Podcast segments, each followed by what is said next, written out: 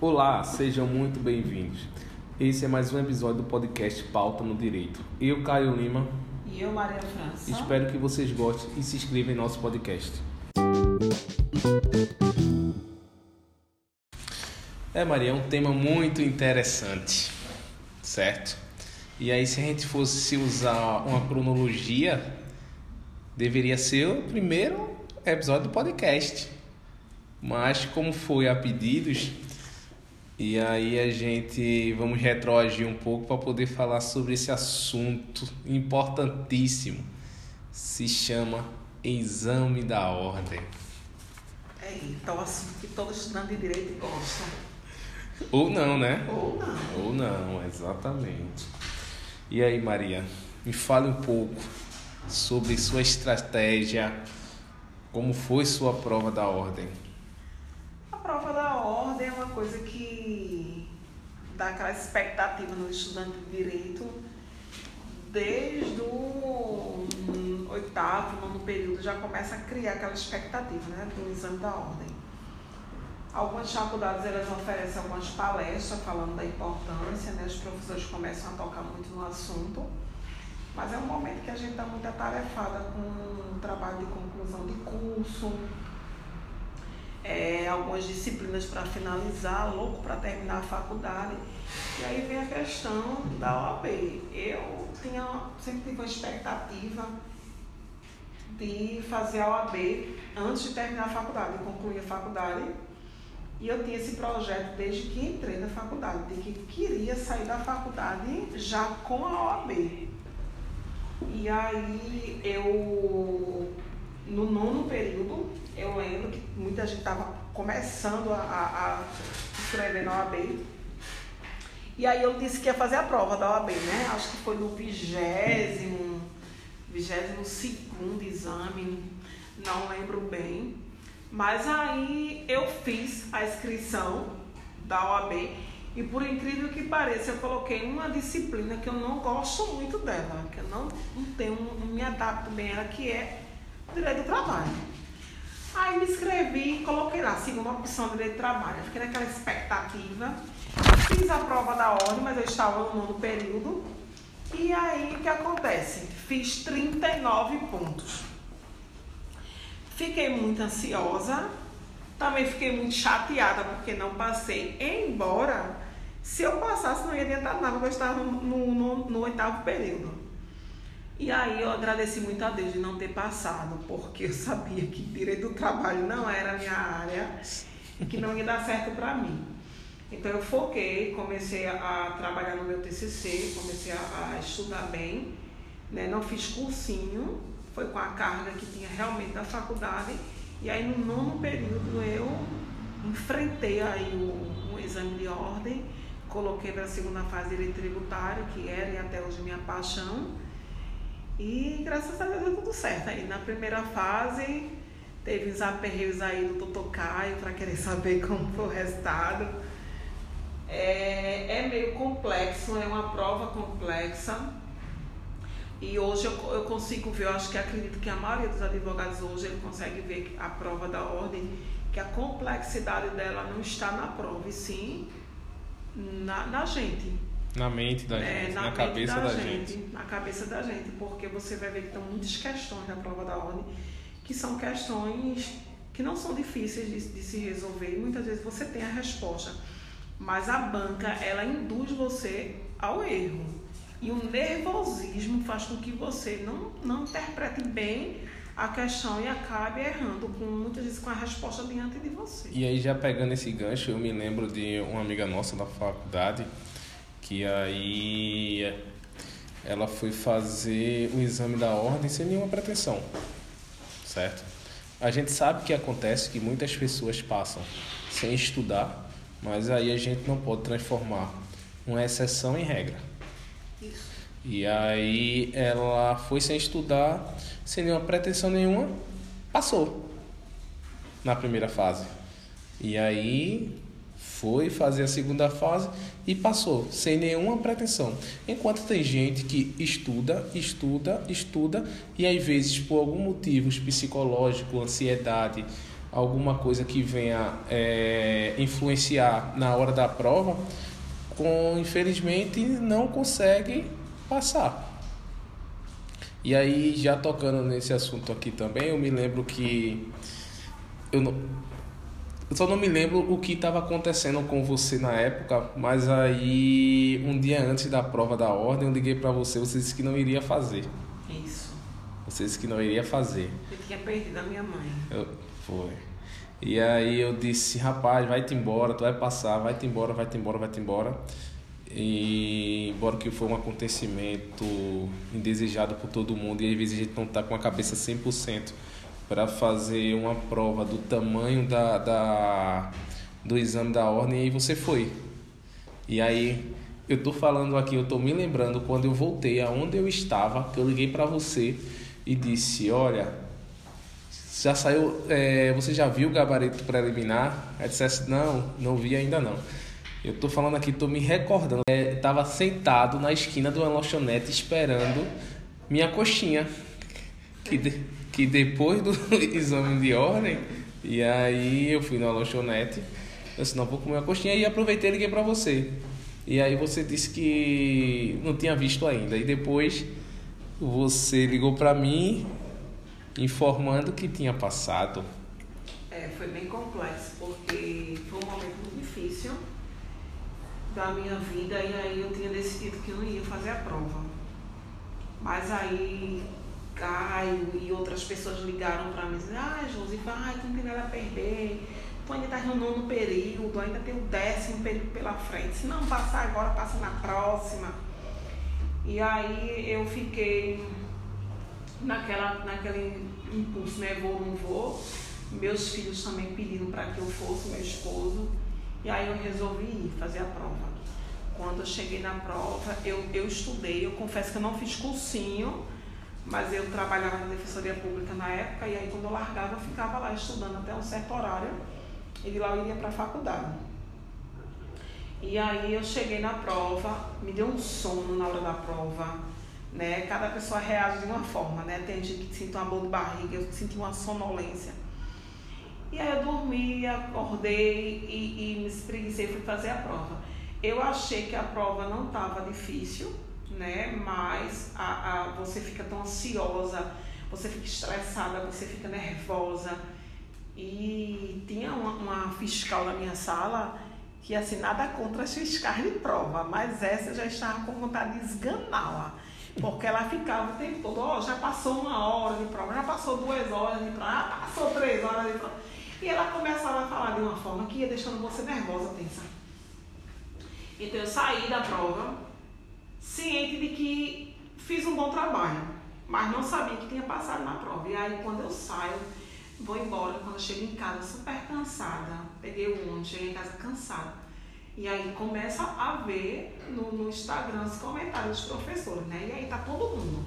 Aquela revolução porque todo mundo falando que foi a pior prova que a FGV já fez, a, o 23 exame. E aí todo mundo ligando para mim, o pessoal ligando, ó, oh, fulano, passou não, passou não, já contou aqui, não passou na Regina, ligando, não, falando que um monte de gente não tinha passado. E aí eu fiz, eu não vou nem conferir, né? Até porque muita gente que eu conheço que aí são muito, muito inteligentes e não passaram. E aí foi quando ficou Ruby, eu lembro na época ligando, ficou Regina ligando, e depois ficou Caio ligando, para que eu verificasse o exame. E eu sem coragem, na verdade, eu acredito que o gabarito saiu às sete da noite, eu fui verificar, acho que já era nove, umas nove horas. E aí eu lembro que eu sentei na cama e comecei a conferir o, gabarito, né? E quando chegou na, na, na questão de número 40, que eu vi que eu tinha feito 40 pontos, eu parei de contar e comecei a chorar. Aí meu filho entra no quarto e fala assim, mãe, chora não, tu faz de novo. E aí eu disse pra ele, mas não é que eu vou fazer de novo, né? Porque eu passei. Pensa, acho que é melhor sensação assim que um estudante de direito tem. É nessa hora. E aí foi Chorava eu, chorava ele, chorava meu esposo, chorava todo mundo. Eu liguei pra cá, eu fora que é logo pra dizer que passei. E ficou aquela coisa, né? Mas é, é, é muito tenso para o estudante, porque tem essa expectativa e você quando termina a faculdade e vai estudar para o exame de ordem, eu acho que a expectativa ainda é, é maior, a tensão é maior, o nervosismo é maior. Mas o segredo da prova da OAB é você se manter calmo, tranquilo. É difícil, mas é você é, colocar na sua mente o seguinte, que tudo tem seu tempo para acontecer. Que tudo tem um tempo determinado na vida da gente. Queira você ou não, acredite você ou não, mas tudo só vai acontecer no tempo certo. E aí muitas vezes você vai para a prova naquela expectativa porque tem, porque tem que passar e o nervosismo acaba atrapalhando e não passa, né? E eu fiz, graças a Deus passei na primeira fase e aí veio a segunda fase. Eu fiquei de, de fazer a segunda fase no, em um cursinho, porque era tributário e era meio complexo, todo mundo dizia que era muito difícil, mas era algo que eu gostava. E aí quando eu cheguei no cursinho, o professor disse que não fechou turma, porque a prova foi uma das provas mais difíceis só tinha oito alunos lá para fazer é, a segunda fase e não tinha como fechar turma. Então, voltei para casa, olhei para o céu e disse, agora é Deus, Deus e eu. Então, não tinha cursinho para fazer. Eu comecei a estudar sozinha, assisti alguns vídeos pelo YouTube. E aí, fiz uma pesquisa no, no, no site da FGV e vi nos últimos dez anos quais eram as provas que tinham caído né? E comecei a fazer mapear as provas e aí eu classifiquei quatro peças que provavelmente cairiam na, na, na segunda fase. Lembro que tinha uma professora no YouTube que ela fez uma música que estava muito, muito, muito sucesso na época, que era Despacito. E aí ela pegou e fez uma paródia dessa música, fazendo os 10 passos da petição inicial. E aí eu praticamente decorei essa música para poder saber os 10 passos da petição inicial, para não esquecer nenhum item, que era endereçamento, qualificação, e aí vinha todos os, os, os passos.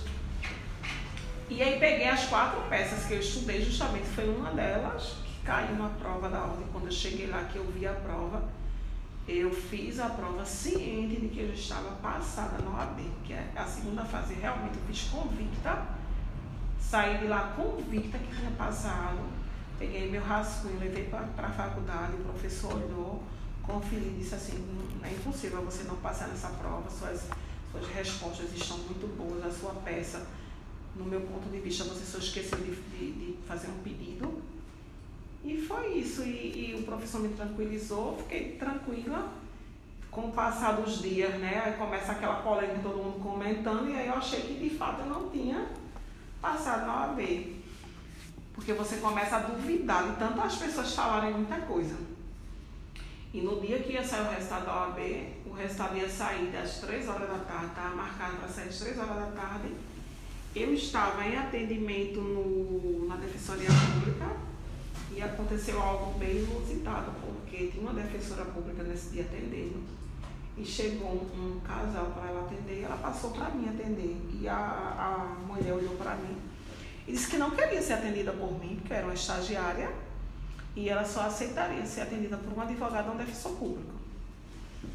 E aí a defensora pública disse para ela que ela estava sendo atendida por uma das melhores é, é, estagiárias da Defensoria Pública. Eu fiquei muito é, é, impactada com a fala da doutora Catarina ao meu respeito, porque ela fez assim me defendeu, disse que eu era uma das melhores estagiárias e se eu não soubesse fazer o processo daquela mulher, é, ela saberia fazer menos ainda.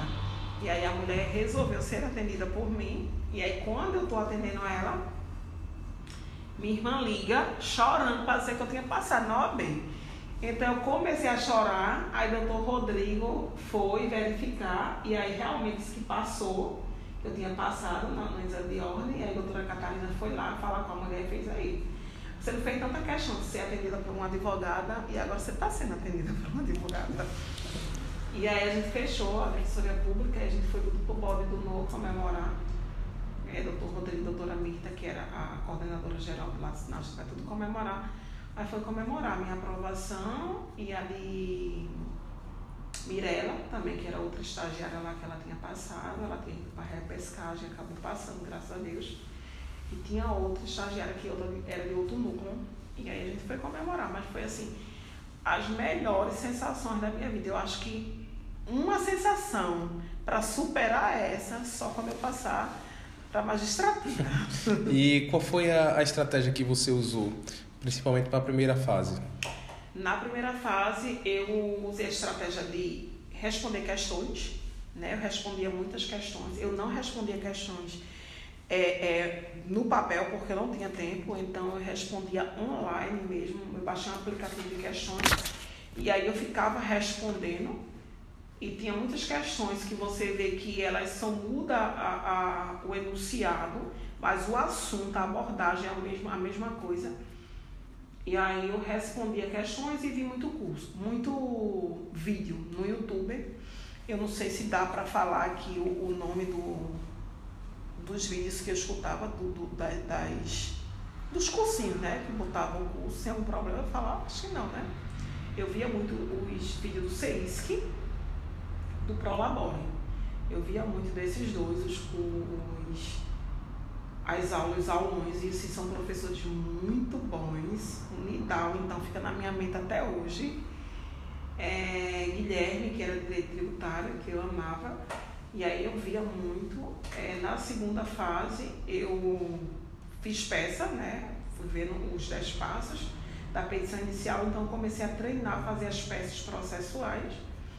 E ninguém corrigia, porque não tinha quem corrigisse mesmo. Então eu fazia, eu corrigia, né? olhava se estava tudo ok.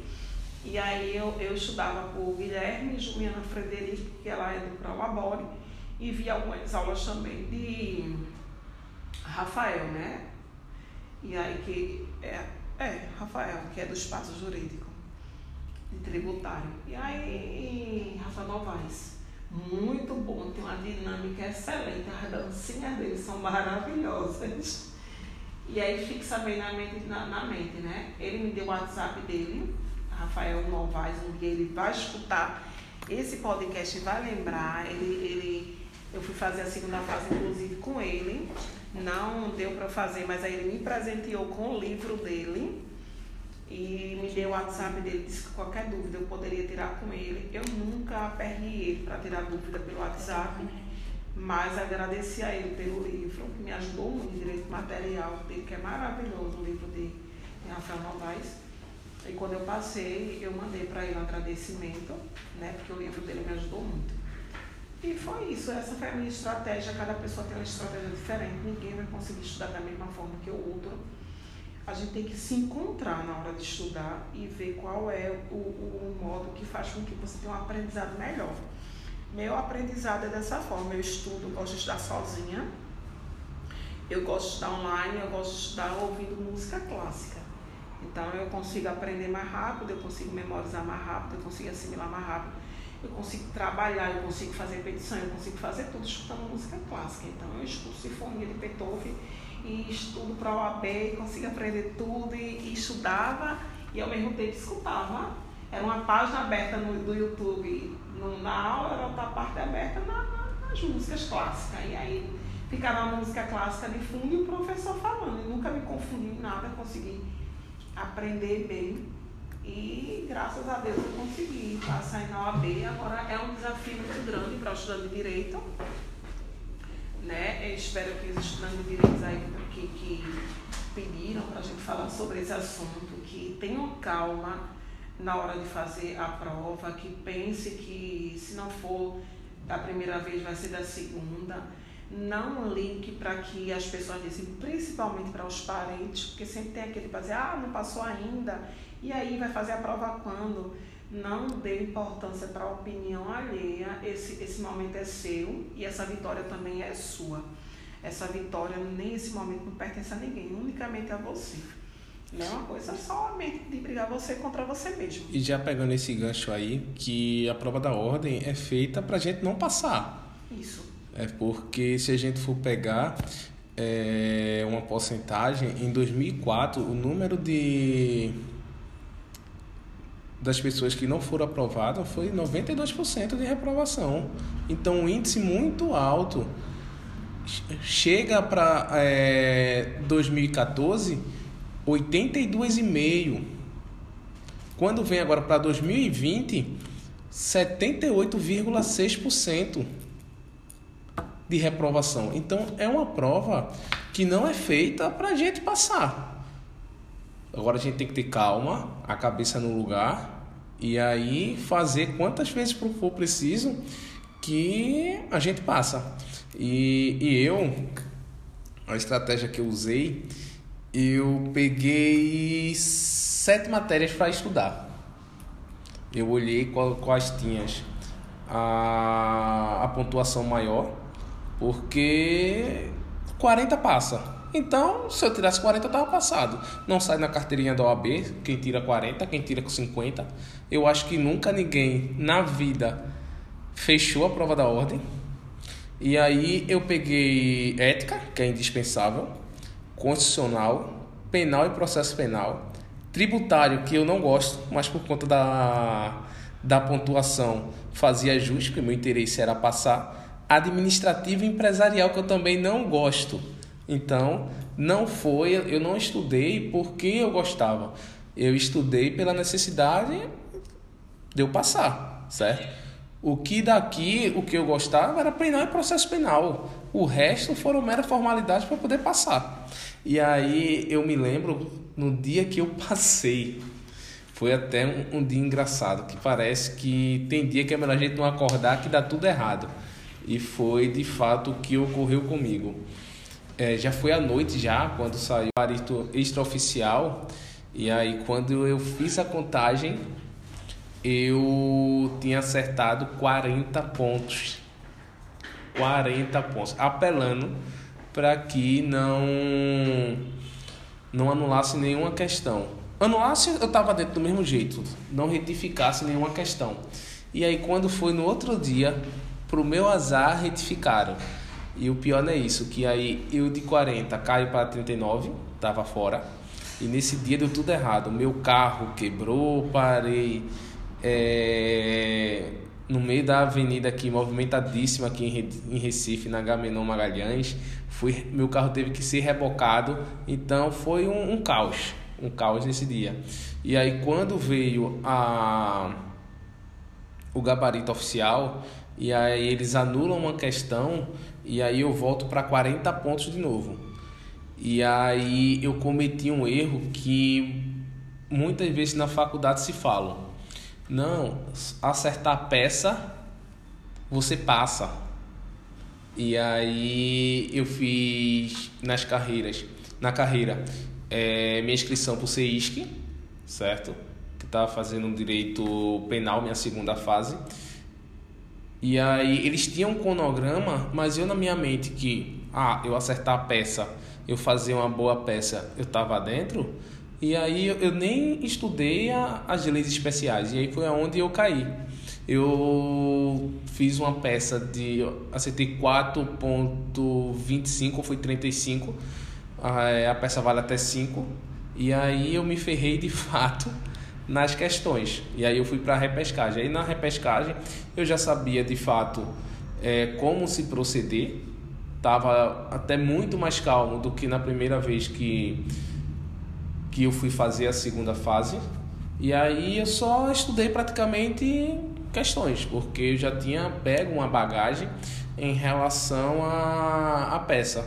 E eu me lembro que é, na primeira vez que eu fiz, faltou até tempo para eu terminar minha prova. Já na segunda, a calma que eu tava, eu terminei a prova muito, muito, mas muito antes mesmo de terminar. Eu acho que eu fui um dos primeiros a entregar a prova. E aí, sabe quando a gente sai com aquela sensação de se eu não passei agora, eu não passo mais nunca? Imagina. E aí eu já saí, já cheguei, já disse, olha, é, quem sabe é Deus de toda tudo que acontece.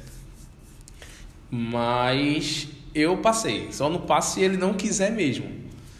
E aí, quando sai o resultado, eu acho que é difícil até a gente falar a sensação, o que a gente sente na hora da aprovação.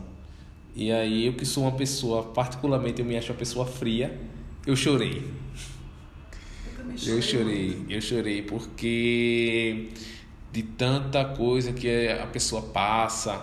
É, minha vida anterior, eu era jogador de futebol até os 19 anos. E aí, hoje eu tenho 28. Então, é, poucos anos até eu entrar na faculdade, estudar para a ordem e ainda tem aquele de deixar tudo para trás, que eu comecei a jogar com 5 anos de idade, deixar tudo para trás, dizer que não queria mais jogar e aí começar uma nova etapa de vida é, não é fácil. E aí quando a gente tem essa, essa bênção, é impossível mensurar a, a felicidade que, que nos transborda no dia da quando você vê lá seu nome na lista de aprovados. É impossível. É, eu acho que é a melhor sensação do mundo e você. Ninguém tira isso de você, né? Agora é a questão de você ter calma. Realmente, porque são muitas palavras negativas que você recebe E estudar. no decorrer da faculdade. Ter calma e estudar, né? Estudar. Mas assim, mesmo que você estude muito, mas se não tiver calma e deixar as palavras das pessoas influenciarem você, você pode demorar muito para passar na prova de ordem. Eu conheço uma, uma menina, inclusive não é na prova de ordem, mas assim, ela era super mega inteligente. O sonho dela era fazer medicina. E aí ela não conseguia entrar em medicina de jeito nenhum, mas não é porque ela não era inteligente. É porque o nervosismo dela e de tantas pessoas dizer que medicina não era para ela, ela não conseguia passar. E aí ela teve que ir para um psicólogo, e aí fez um tratamento com um psicólogo. E quando fez medicina na época, acredito que isso foi em 2012 ou foi 2011, Jéssica foi uma das primeiras colocadas em medicina na federal aqui em Pernambuco. Então, assim, muitas vezes o nervosismo, as palavras contrárias, as palavras negativas, Fazem com que. fazem com que você eh, se sinta incapaz. E mesmo você estudando muito, você chega a duvidar da sua capacidade. Isso influencia muito na, na, na questão da prova da ordem, porque já é uma banca que quer reprovar você de todas as formas, quer impedir que você, que você passe. Faz uma, uma, umas questões com uma, uns enunciados complexos, coloca umas caixinhas de banana para que você realmente induza você ao erro. Então você tem que ter toda uma calma na hora da prova, toda uma atenção e ver que ali é uma coisa só entre você mesmo. Até porque você não está ali disputando com ninguém. É uma coisa que não tem vaga, você não está disputando uma vaga, você só está realmente vendo ali o seu conhecimento. É estudar, ter foco, ter fé e ter calma. E outra, já pegando esse gancho aí, que a pandemia começou agora em 2020. E aí o exame da, da ordem eu acho que ocorreu no, no, no, decorrer de 2020. Eu acho que em vez de ter três exames, eu, só, É. só teve um exame. E aí, tipo, teoricamente a gente vê pela situação que nos encontrávamos, as pessoas tinham bastante tempo para estudar.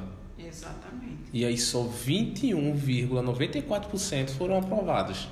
É. Então, a mente é fundamental na hora de prestar o exame de ordem, É. junto com os estudos. É, outra coisa interessante para se falar sobre o exame de ordem é que para os estudantes de direito e os bacharéis em direito que estão aí estudando para fazer a- o exame de ordem, não fiquem nessa expectativa de que alguém vai acabar com o exame de ordem, porque isso não vai Ah, acontecer. é verdade. Eu tenho, a gente tem uma amiga em comum que ela falou isso, que não iria prestar o exame de ordem porque o atual presidente iria é, acabar com o exame de ordem.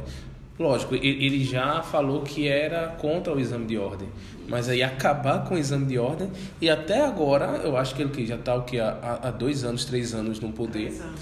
E ela ainda continua sem é, prestar o exame de ordem, lógico que tem uma- veio a pandemia É. e fez cessar um pouco. Então, as pessoas que estiverem com esse pensamento comecem a esquecer e estudar, focar realmente para passar no exame de ordem, né? Isso se realmente tem o interesse de, de advogar ou de ir para alguma carreira jurídica que requeira o- um exame de ordem, a atuação é, nessa área. na área da, da, da advocacia, né? como juiz, promotor. Hoje, até alguns estados, o, o concurso de delegado exige que você tenha o... Prática jurídica, né? Exatamente, a prática jurídica. Então, se você vai fazer, pensa em fazer algum concurso voltado para a área jurídica que exija a prática jurídica, você tem que fazer o exame de ordem. Então, não fique na sua cabeça achando que o presidente atual, o futuro presidente ou qualquer outra pessoa vai conseguir é, é, acabar com o exame de ordem, não, porque isso é uma coisa que não vai acontecer. Outra coisa que está se falando muito ultimamente devido à pandemia é que alguns estudantes de direito, né, estudantes de direito não, alguns bacharéis em direito estavam requerendo da OAB o direito de advogar, já que eles estão sendo impedidos, segundo eles, de advogarem porque não tem a OAB. E alegam isso que não tem por quê? Porque devido à pandemia não está acontecendo a prova, né? Que é impossível advogar sem ter a OAB. Não existe essa possibilidade. Outra situação também que tem se falado muito ultimamente é um projeto de lei que está aí sendo apresentado, onde requer que a OAB ela, ela aplique, faça uma aplicação de prova para o estudante de direito e ele tem a opção de escolher qual área ele quer. Entendeu? Aí digamos que ele só quer a área criminal, então a prova dele tem que ser voltada toda para a área criminal, não ter as outras disciplinas, mas aí ele seria condicionado a advogar só na área criminal quando ele, quando ele tirasse a, a, a carteira da ordem. É, eu, eu poderia eu, advogar em outra área. Eu, particularmente, eu sou a favor da especialidade, mas em relação a isso aí da prova de ordem, não. Porque, na verdade, a segunda fase já faz com que a gente vá para uma área específica. E, e, se a gente é advogado, a gente tem a capacidade de atuar em todas as áreas, não só ficar, embora que eu seja a favor da especialidade, mas aí quer dizer que eu faço em uma área, depois eu quero migrar para outra área e eu não posso porque eu prestei o exame de ordem para determinada área. Então é um pouco.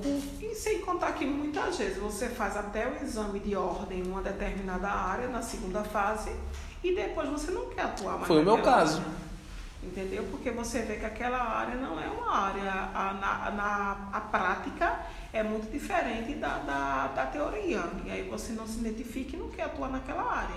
Então, nem sempre o advogado, o, o, quando passa no exame de ordem, ele vai atuar naquela área que ele escolheu para a segunda fase. Eu fiz a segunda fase em tributário, né? E hoje eu não estou atuando em tributário.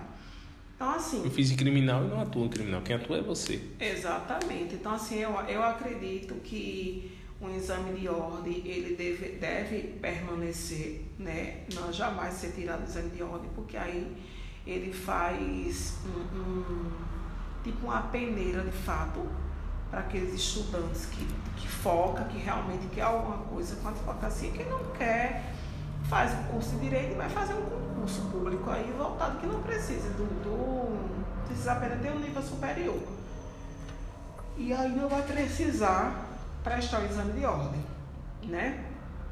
Assim como, como eu sou, claro, a, a, a favor de que eles tenham uma forma assim mais dinâmica de fazer essas, essas provas, né? Porque acontece muito de muitas vezes anular uma questão, porque essa questão já foi repetida em outro exame de ordem. Às vezes ele coloca uma questão que tem duas, duas respostas, duas alternativas, e eles não querem anular. A questão da avaliação em si, essas pessoas que corrigem a prova. Da segunda fase, que é, não, que não fase, são teoricamente ela, advogados. É, é, que são pessoas que corrigem de uma forma essa questão da segunda fase que você vê que são muitos erros cometidos, né? Você às vezes entra com recurso para provar realmente que está certo e aí eles aí vai lá e consegue realmente reverter a situação. Mas não há necessidade de você entrar com recurso para reverter a situação se você não, está e, correto. E, e aconteceu um fato comigo é, na primeira vez que eu fiz a segunda fase, antes de ir para a repescagem, que eu errei uma questão e uma amiga minha ela tinha errado também. A gente colocou a mesma coisa, eu só não me lembro qual foi o que a gente colocou. E aí, na minha correção, de fato, eu estava errado. Corrigiram que eu estava errado. e ela colocou a mesma coisa do que eu, foi aceito. Aí são essas coisas assim que realmente deixa a desejar no exame de ordem, né? É a questão da correção, principalmente da segunda fase, que muitas vezes um, alguém, é, o, o, a pessoa que está corrigindo a sua prova, acredito que dependa do humor dele na, no dia, porque aí ele tem muito que aceita muitas coisas e muitas coisas que não é aceita. Não é aceita. Então, assim, não, não é, é eu não vejo aí o princípio da igualdade. Né? Porque se você faz uma prova e a pessoa fala para que responda a mesma coisa que você, o dele é aceito, o seu não é, é não, não, E ambos errados. Exatamente, e ambos errados e aí você não vê, não vê um, um, uma segurança na prova da ordem. Então acho que isso deixa a desejar um pouco, mas é, é isso, é esperar agora passar essa, essa, esse período de pandemia, ver qual é a próxima prova. Já ir se preparando. Ir se preparando, focar. O conselho que eu dou para as pessoas que pediram para a gente falar sobre esse tema é isso, focar, certo? Estudar é, se planejar, né, horário, questão de fazer exercício poder, é de extrema importância. Exatamente, para poder fazer, fazer isso, para fazer essa prova. E, e, e, claro, mais importante de tudo, além de estudar, é você confiar em si mesmo. Exatamente. E não deixar se abalar por, por nenhuma a palavra de ninguém. Sabe? Vai lá, faz, faz o que você sabe fazer, faz aquilo que você estudou. Se você é cristão, católico, ateu, seja lá em que você crê, vá lá confiando de que vai, vai acontecer na hora certa, no momento certo e que tudo vai dar certo. Porque se você for pensar diferente, não, não vai não, as coisas não rolam. Pronto, gente, esse aqui é mais um episódio do podcast Pauta no Direito. Espero que vocês tenham gostado desse bate-papo descontraído. A gente falando um pouco da vivência da gente em relação ao exame de ordem. Espero que vocês gostem. Espero vocês no, no próximo episódio. Tchau, tchau. Tchau, tchau.